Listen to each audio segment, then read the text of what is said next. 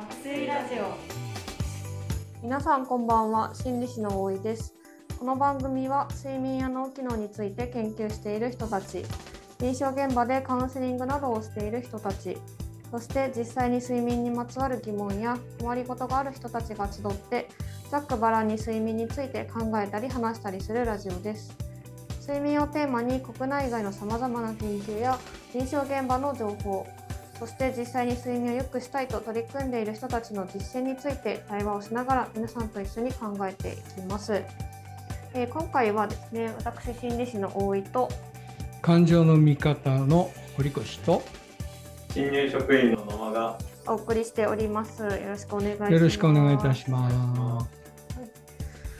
まあ、今回まあ睡眠に関するところからちょっとお話をしていきたいんですけれども、まあ、眠れないっていうふうに考えた時に野間さんどういう時に眠れないですか？そうですね。結構まあいろいろ原因としてはあるんですけど、まあ、よく悩むなっていうのに関しては人間関係とかあの、まあ、そういったトラブルとかは多い気がなるほど。します。人間関係人間関係で悩むっていうと堀子さんどういうことがあるんですか？まああの言ってないのに言ったと思われるとかですねちゃんと伝わんなかったとかその他さまざまなコミュニケーションの問題が一つ根底にあるのかもしれないですね。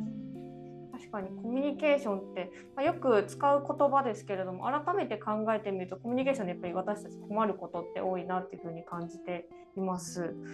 でこれそのコミュニケーションってそもそも何なんでしょうか？コミュニケーションっていうのは簡単に言うとキャッチボールですね。例えばこちらから何かを投げて向こうが受けてそして向こうがまた投げ返してくるみたいなのが、まあ、情報でそれをやることがコミュニケーションの基本になると思いますね。まあ、問題点としてあるのは例えばこちらから投げたボールを受け取ってもらうことがないのにもかかわらず向こうから新しいボールが投げられちゃうとか言うとえなんだ？全然聞いてもらってないじゃないとか全然こっちのボール受け取ってないのに向こうから攻撃されちゃうとかそういったようなことがあるので、まあ、コミュニケーションの原則はこちらからの情報は向こうに受け取ってもらい向こうからの情報をこちらがきちんと受け取る。それができることが、まあ、ある意味では伝わる、まあ、伝わんねえなっていうのは一つはその行ったり来たりがちゃんとできてないっていうことですね。キャッチボールの中でそのボールを取りこぼしてしまったり、まあ、どっか違う方向に行ってしまったりみたいなイメージですか？そうですね。まあ、あのいろいろコミュニケーションのトラブルってあると思うんですね。例えば野間さんだと、あ、いや、これコミュニケーションうまくいかねえな、みたいなのってどんなの思い浮かびますかね？そうですね、なんかこう、先ほどあの堀越さんが言っていただいたのが、なんか言ったことが伝わ伝わってないとかもあるんですけど、うん自分はなんかよくトラブルだなと思うのは、なんか話とか相手がしてくれたときに、なんか割と先に結論こっちが出しちゃって、はいはい全然なんか聞いてくれないわみたいな顔をされるときが、あやっちゃったあ、なっていうかトラブル。やっちゃったなってやつね。それまず要するに今のだと思い込みとかですかね。向こうが言ってないんだけどこちらで結論をもう出しちゃったみたいなそういうのってよく起こるトラブルの一つかなと思います。例えば他にあるとすると例えばこちらはただ挨拶ぐらいで「あこんにちは」って「元気ですか?」って言ってるんだけど向こうからすごく深刻な話が返ってきちゃうとかいうのもありますよね。そういう場合はやっぱりあのコミュニケーションのレベルが合っていない。挨拶レベルなのにこちらからもすごく心の内側のドロドロした話とかが出てくるとあれこれは伝わってないなって感じたりそれからやっぱり相手が言っていることと顔の表情とかがね合ってないとかそういうこともありますよね。例えば怒ってるの？って言って怒ってねえよって言ったら怒ってますよね完全に。だから何かその表情とか行動とかと言ってることが合わないとかあと我々も僕なんかもよくあるんですけど本当は嫌なんだけど「はい」って言っちゃうとかね、あのイエスって言って本当はノーだったとか、ノーって言って本当はやりたかったんだけどみたいなこれ食べたいですか？いやいやいや結構ですってめっちゃくちゃ食べたかったとか、そういうのって本当の気持ちと言ってることが合わないとか、そういったさまざまなものがあると思いますね。それからやっぱり誤解されたのをきちんとまあこれでいいですかって確認しないで話がどんどん進んでしまうとちょっとボタンの掛け違いで気が付いたらもう全然違うとこに行っちゃったっていうようなこととかそういうのもいっぱいあのコミュニケーションの中のトラブルとしては挙げられると思います。コミュニケーションというとやはりその言葉で何を伝えるかみたいなところをすごくイメージしやすいと思うんですけど今のお話だとま表情であったりそうです、ね、そのそうです、ね、相手の仕草みたいなところも見ていくということですね。はい。えっと、一つ有名な、えっと、研究があってモラビアンっていう博士の研究ですけどそのノンバーバルっていう言葉でないコミュニケーションとそういうことを言語コミュニケーションです。言葉。とどっちがいろんなことを伝えるのかっていう研究があって結果的には言語外顔の表情だとか声の調子であったりとか顔のまあ、えー、怖い顔をしているとかそういったことの方が実は言っていることより確かに多くを伝えているってことが分かっていてあの言ってないことを逆にいっぱい顔やいろいろな仕草とかが伝えてしまっているというのも事実としてある。なので言語外と言語つまり言葉と言葉でないのと一致していないといろんな誤解を生みやすいというのは確かですね。言語的な部分とそうじゃない部分合わせてコミュニケーションということ。そうですね、うん、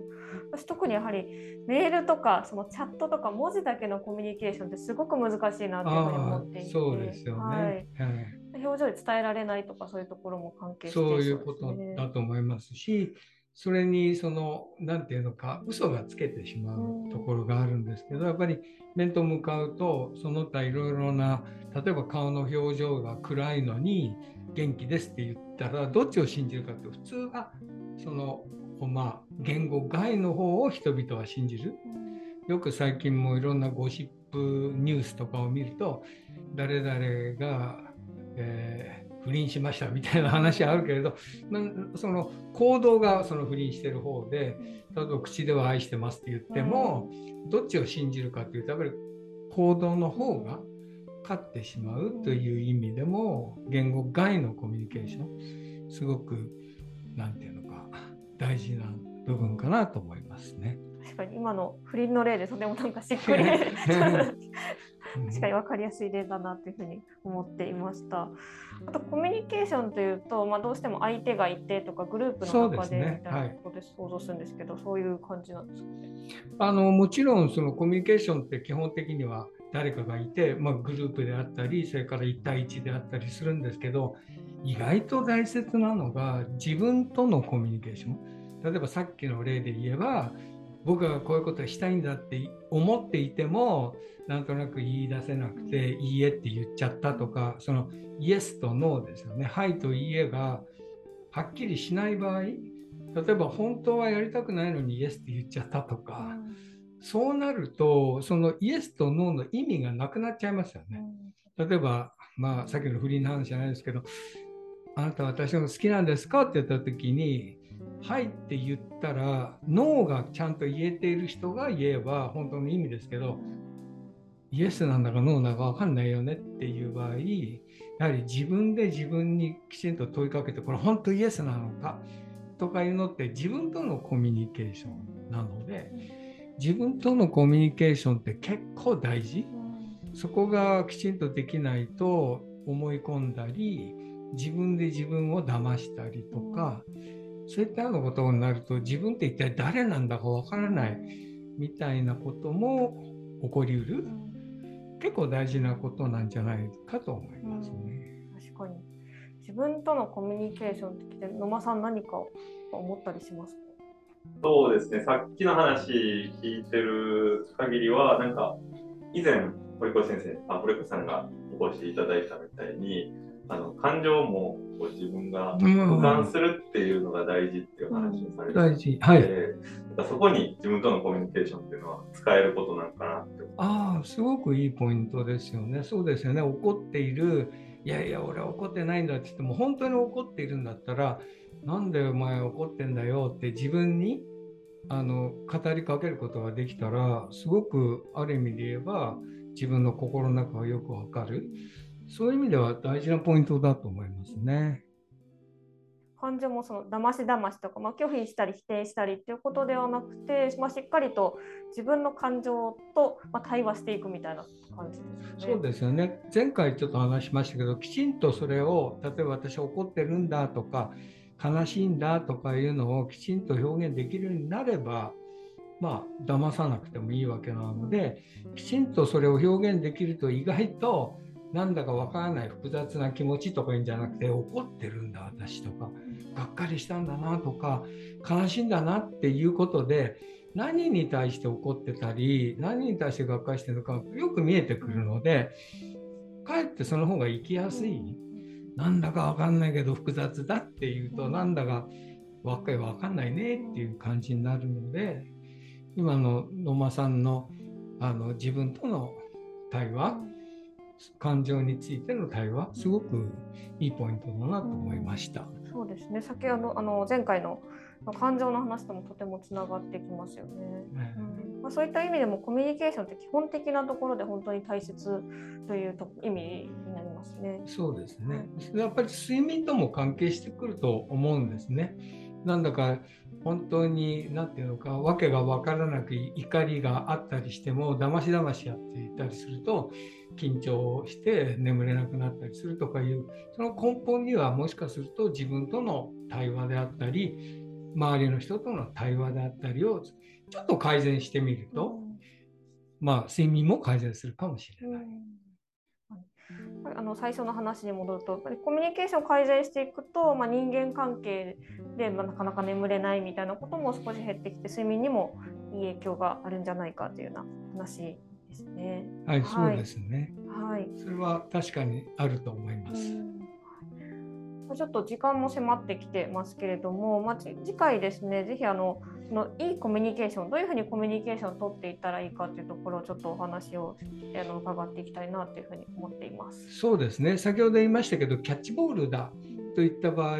ボールを投げた側からこちらに来たもの、情報をどうやって受け取るのか、はい、受けましたよ。っていうのをどうやって作っていくかとかそういうことってちょっと意識して練習しないと、なかなか改善しないと思うんですね。あの私たちがずっと生まれ育った中で学んだことをそのまま使っていくとなかなかうまくいかない。